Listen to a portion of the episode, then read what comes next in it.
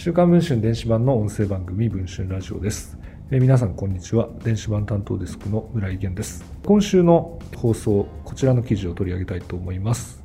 妊婦も夜勤、年休育休 NG、大量退職。全国140の国立病院で横行するブラック労働を看護師36人が告白。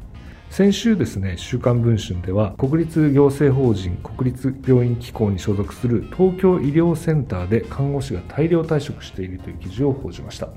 するとですね、編集部にたくさんの情報提供が寄せられまして、私もこんなにひどい目に遭っているという声がですね、たくさん届いたわけですが、今回はですね、そういった声をたくさん集めまして、一本の記事にしております。一体病院の現場で何が起きているのかこの記事について取材をした編集部の山崎記者に話を聞いていきたいと思います。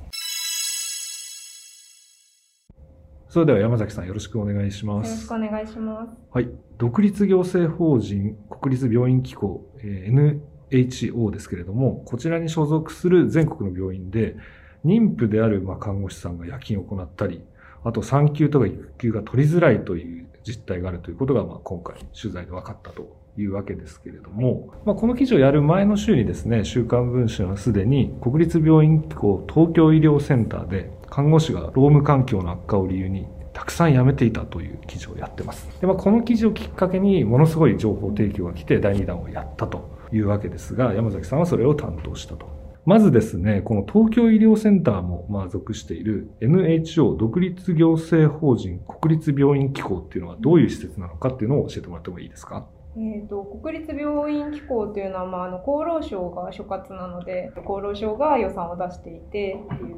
病院になるんですけれども、まあ、全国で140個の病院がこれに属してまして、はい。で、まあ、例えば災害医療だったりとか、何かあった時に、こう、この病院が全国各地からこう派遣されるっていう形で、例えばコロナワクチンとかの最初の接種が行われたのが、まさに最初の報道にあったうん。東京医療センターはい。まあ、いわゆるその日本のこう何かあった時の医療の根幹を担う病院という位置づけになっています。なっているとはい。で、この東京医療センターがあるところに、この NHO の本部もあるんですよね。そうですね、目黒区に。あるということなんですよね。で、まあそこのえー看護師がですね、めちゃくちゃいっぱい辞めているというのがまあ前回の記事だったんですが、はいまあその報道を受けてですね、編集部には全国からかなりの情報提供がありまして、まあその数に、まあ編集部員一度みんなお あの驚いている。はい。まあそれぐらい来ているわけですけれども、今回編集部に来た情報提供にどんな声がありましたか？そうですね。今回いただいた、まあ、やはり一番看護師さんが多かったんですけれども、まあ、看護師さんの家族だったり、まあ、医師の方もありますが、まあ、とにかく一番多いのはサービス残業が多いはい。というお話でしたかうね。ん、えつまりそれは、えっ、と、残業代が出ないまま働かされているということそうですね。まあ、一人平均、まあ、1、2時間は少なくても、長い時だと1日4、5時間くらい残業することが、だいたい平均のようなんですけれども、はいまあ、その残業っていうのは基本的にその、例えば普通の企業だったら、なんか IC カードで、タッチね、したりしますよね。はい、出勤して退勤してその時間が勤務時間になるところが多いと思うんですけど、こう国立病院機構の多くの病院ではあの手書きの出勤簿で全て管理をしていると。うんなんでそれに印字されている時間が基本の中で残業したいという場合にはその上司に報告してすいません、仕事が終わらないので残業させてくださいと言った上で上司からいいよという許可をもらわないと残業として認められないんですが、それが、えー、と許可が大体下りない。うんだから結局、でも、まあ、放っておいたら患者さんだが、の健康というか、もう本当命に関わるので、こう、仕事をするという形になっている。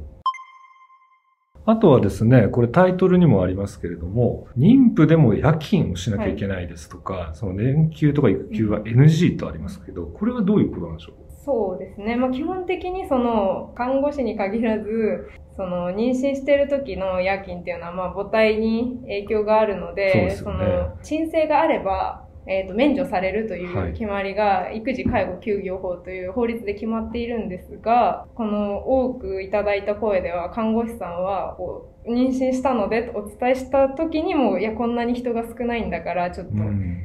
夜勤免除は難しいというふうに言われてしまうと。それプラス、こう、国立病院機構の規則の中に、その常勤の看護師は、夜勤をしなければいけないという規則がありまして。あそういう規則があるんですねそうなんですよね。まあうん他の病院でも、民間病院でももしかしたらそういうのがあるところもあるのかもしれないんですけど、それがあって、こう、基本的にもって夜勤をみんなやりなさいという空気が根付いてはいい。るようで、うんその妊娠したら夜勤やらなくていいというルールよりもどうにも強くなってしまっているようです。うん。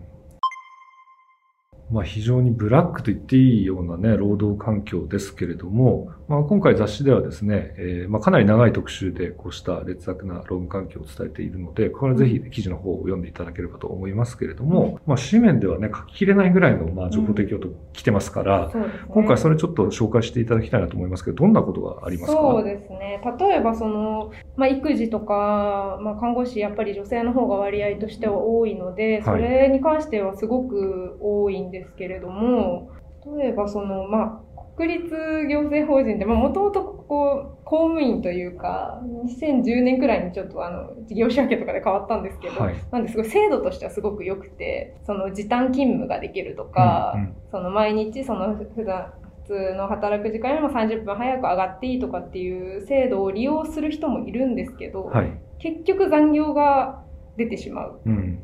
で、その残業代も出ない。ので結局普通に働くよりもお金はもらえないし仕事量は増えるっていうのが11年続いてますという看護師さんがいて、11年間もその状況に？そうですね。その時の間のお金は一切もらっていませんと。へーなので、こうまるでこう、働きやすい環境では全然ない。ないという。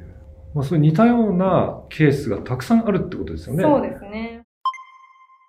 まあ、今回のこういった労働環境ですけれども、労働基準法とか、そのいわゆる労働関係の法律の視点で見ると、これどうなんでしょうか？専門家の方とかどのように言ってますか？もうこれは本当にありえない話ありえないとここまでひどいと思わなかったと、まあ、今回弁護士、その労働問題に詳しい方にはこうコメントをいただいてるんですけれども、ね。まあ、妊婦に夜勤っていうのは基本的に行ってはいけないし、はい小学校就学前までの子供がいる場合は、こう夜勤は免除されるっていうものがうん。法律であるんですが、はい。それはもうちょっとまほとんどの方が取れてない、うん。まあ、いただいた方からは。それが、そうですね、全国20くらいのその病院では少なくともあったよう。そうなんですはいね。その、それは別に病院に限ったことじゃなくて、どんな職種でもそういうことなんですね。そうですね法律上でね。だけど、まあ、今回情報を提供してくださってる皆さんは、もうそれとは程遠い状況にあると。そうですね。最後にですね、まあ、こういった声がたくさん編集部に届いているのを、えっと NHO の本部に、えー取材をかけていると思いますが、本部側はどのような説明をしていますか？本部側は140の病院それぞれのケースがありますがとはは言っているんですが、その育児の人、妊婦さんが夜勤免除できないなんてことはありませんと。あないちゃんと言ってるん。とやっておりますというふうに説明しています。加えて、頑張っているので、応援していただければというふうに言っているんですが。応援してくださいと言われてもですね、まあ確かにこれ現場のでこれだけ辛いという声が届いていますから、うんこれちゃんと対応してほしいですよね。そうですね。これ引き続きこの記事が出た後もまだどんどん情報提供来てるんですよね。来てますね。今は本当少なくとも130いただいていて。すごい数ですよね。はい。で、まあ個人的な意見なんですけど、まあこれまでも他の記事でも、まあ情報提供っていうのはたくさんいただくんですけど、まあ今回の特徴として、やはり皆さんすごくしっかり内容を書かれていて、おおなるほど。実名で電話番号、メールアドレス、こうはい全て書いた上で、聞いていただけるだけでありがたいですという姿勢の方が多いのが、ちょっとこちらも胸を打たれる部分だなというふうには。そうなんですね。はいまあ、それほど切実だというね、ことだと思いますので、また今週も引き続き、えー取材班、山崎さん含めて、えー取材してですね、記事執筆する予定ですので、ぜひそちらの方も、えーチェックをしていただければと思います。記事の方は、えー今週火曜日に配信になりますので、ぜひ週刊文春電子版の方をチェックをしていただければと思います。それでは、えー今週はですね、こちらの記事ですね。妊婦も夜勤、年休育休 NG 大量退職、全国140の国立病院で横行するブラック労働を看護師36人が告白。えーこちらの記事について取材をした編集部の山崎さんに話を聞きました。どうもありがとうございました。ありがとうございました。